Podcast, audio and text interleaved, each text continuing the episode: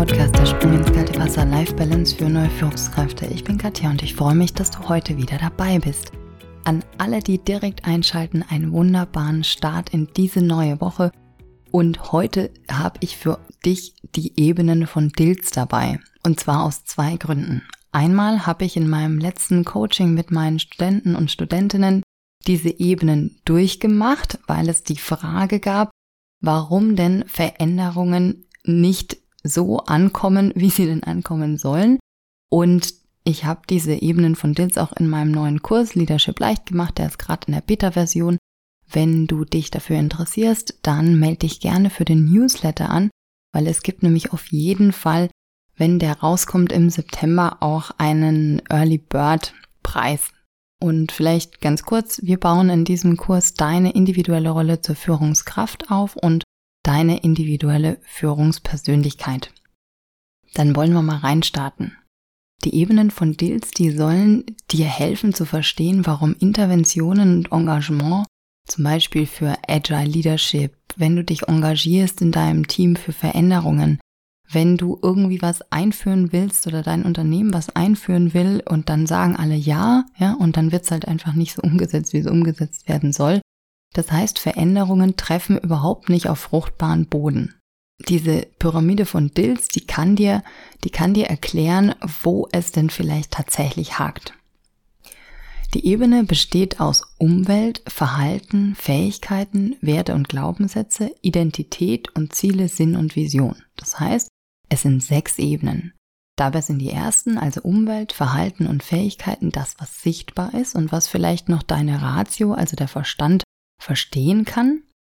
Und Werte, Identität, Ziele, Sinn und Vision, das sind dann sozusagen da, wo die Emotion ins Spiel kommt. Und meistens ist es dann auch auf der Ebene so, dass man da versteht, warum denn eine Veränderung eben nicht auf fruchtbaren Boden stößt. Was ich auch noch so für mich dazu gepackt habe, was jetzt nicht unbedingt zu den Ebenen von Dills gehört ist, dass wir natürlich uns wieder die drei Ebenen anschauen können von unserem Aufzug, also die Ich-Ebene, ja, also was macht denn eine Veränderung mit mir?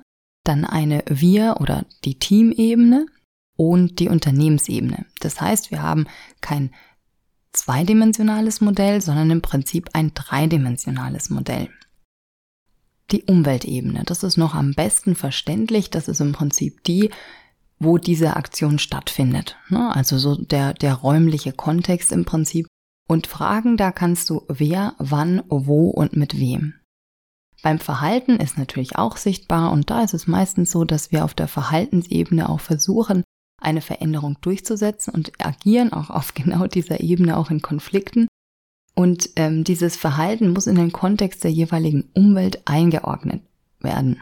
Das heißt, wir fragen uns, wie verhalten sich Teams oder Menschen, was siehst du, was hörst du und was wird genau getan bei Fähigkeiten, die sind zwar unsichtbar, aber ich sag mal, kann man vielleicht auch noch einigermaßen mit dem Verstand rausziehen, das sind so deine Stärken. Ne? Also was kannst du, welche Fähigkeiten hast du, welche Strategien hast du und welche Prozesse brauchen wir denn, um zum Beispiel einen Veränderungsprozess umzusetzen. Ich habe dann auch noch ein Beispiel für dich, damit das Ganze ein bisschen klarer wird bei der emotionalen Ebene beziehungsweise den Werten, Identität und den Zielen, wo es wirklich auch ganz tief in die Emotionen reingeht und ich nenne das auch ganz gerne, dass da die gelebte Kultur mit reinspielt. Das heißt, die gelebte Ich, die gelebte Team und die gelebte Unternehmenskultur, also nicht die auf dem Papier, ja, sondern das, was für uns vielleicht auch normal ist.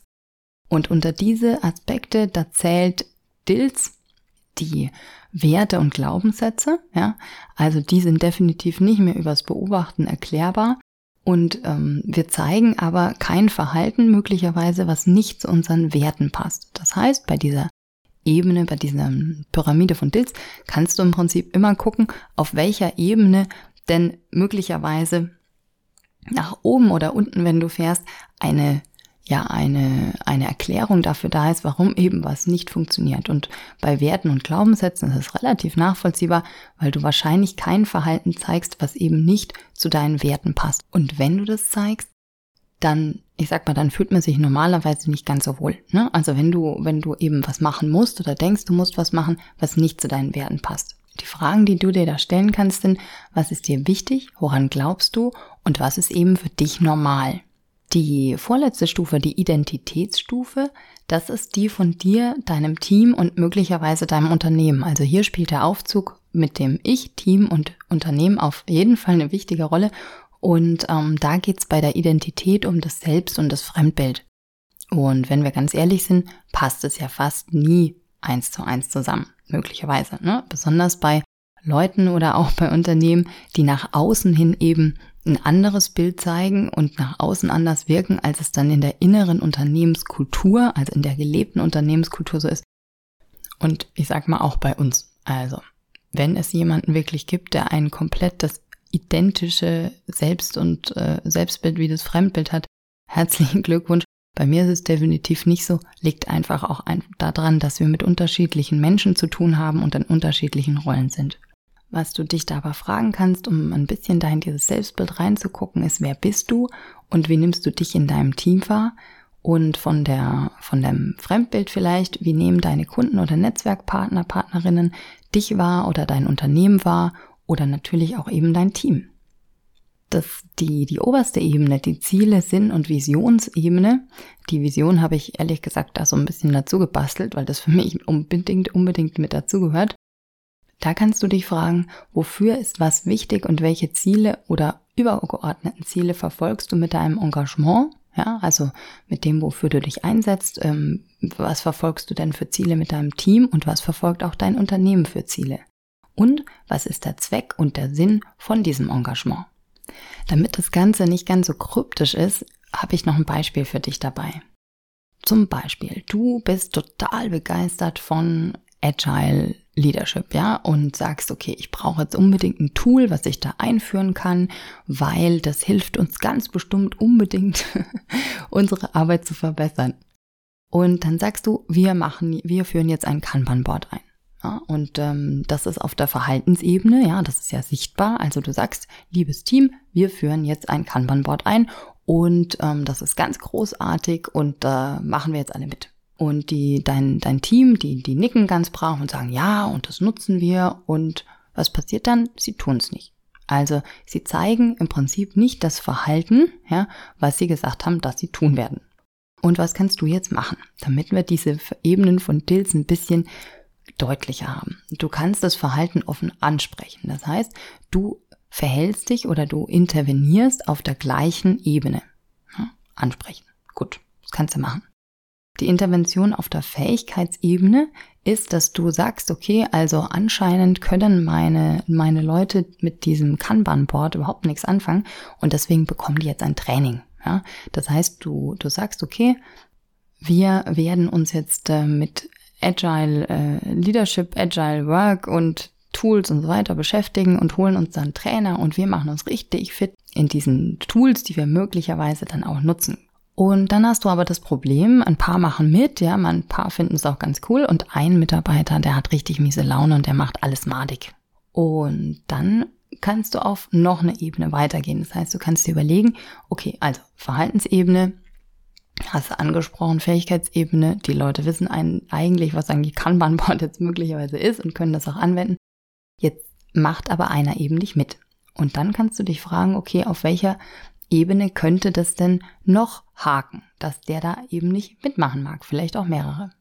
Und dann gehst du eine Ebene weiter auf die Werte- und Glaubenssatzebene. Und ähm, zum Beispiel kannst du mit den Mitarbeitern dann sprechen, nach den Bedenken fragen und herausfinden, auf welcher Ebene das Problem eigentlich liegt. Und möglicherweise ist es so, dass der Mitarbeiter denkt, so ein Training bringt sowieso nichts. Ja? Also vielleicht Glaubenssatzebene. Das könnte jetzt eine eine Lösung gewesen sein, dass du mit diesem Mitarbeiter sprichst, ja, also eigentlich Verhaltensebene, aber in diesem Gespräch eben auf zwei Ebenen weiter oben gehst und ihr rausfindet, okay, Mitarbeiter denkt, es bringt sowieso nichts. Jetzt könnte das Problem aber auch auf der Identität Selbst- und Fremdbildebene sein. Das heißt, dass du einfach ein, ein Selbstbild von dir hast. Du bist eine super coole, moderne Führungskraft und möchtest den Leuten einen Gefallen tun und möchtest, möchtest sie fit machen, ja. Und das Fremdbild ist aber einfach ein anderes. Das heißt, das Team findet das überhaupt nicht cool und erzählt vielleicht sogar irgendwie was äh, über dich, ja, und hat ein ganz anderes Bild von dir. Kann auch sein. dann ist es natürlich wichtig, dass ihr möglicherweise euch ganz anders unterhaltet ja, und diese, diese Idee mit diesem, mit diesem Seminar, was du da deinen Leuten angeboten und was ihr möglicherweise auch durchgeführt habt, dass das gar nicht so eine coole Idee war. Und auf der Intervention auf Ziele, Sinn, Visionsebene könnte es eben sein, dass ihr dieses Kommunikationstraining oder dieses Training ähm, lasst und euch erstmal unterhaltet über die gemeinsamen Ziele oder was jeder Einzelne oder ihr gemeinsam eigentlich überhaupt erreichen wollt. Und das natürlich mit oder ohne Mediator. Es kommt jetzt ein bisschen drauf an, ob dies schon ein Konflikt ist oder ob du von vornherein möglicherweise sagst, okay, ich will was Neues einführen, wenn man diese ganzen Ebenen jetzt von oben nach unten durchspielt. Ich möchte was Neues einführen. Mir ist es wichtig, dass wir unsere Arbeit gemeinsam verbessern. Dann könntest du dich natürlich auch mit dem Team erst hinsetzen und nach Zielen, Sinn und Vision fragen. Ja, also was halten die eigentlich da davon? Beziehungsweise gibt es ein gemeinsames Ziel? Und dann auf die Identitätsebene. Das heißt, du klärst, dass es ein gleiches Fremd- und Selbstbild gibt. Ja? Und dann auf die Werte- und Glaubenssatzebene. Das heißt, dann finden die das möglicherweise auch gar nicht so so uncool mehr, ähm, sich in einem Bereich weiterzubilden, aber vielleicht in einem ganz anderen Bereich, ja.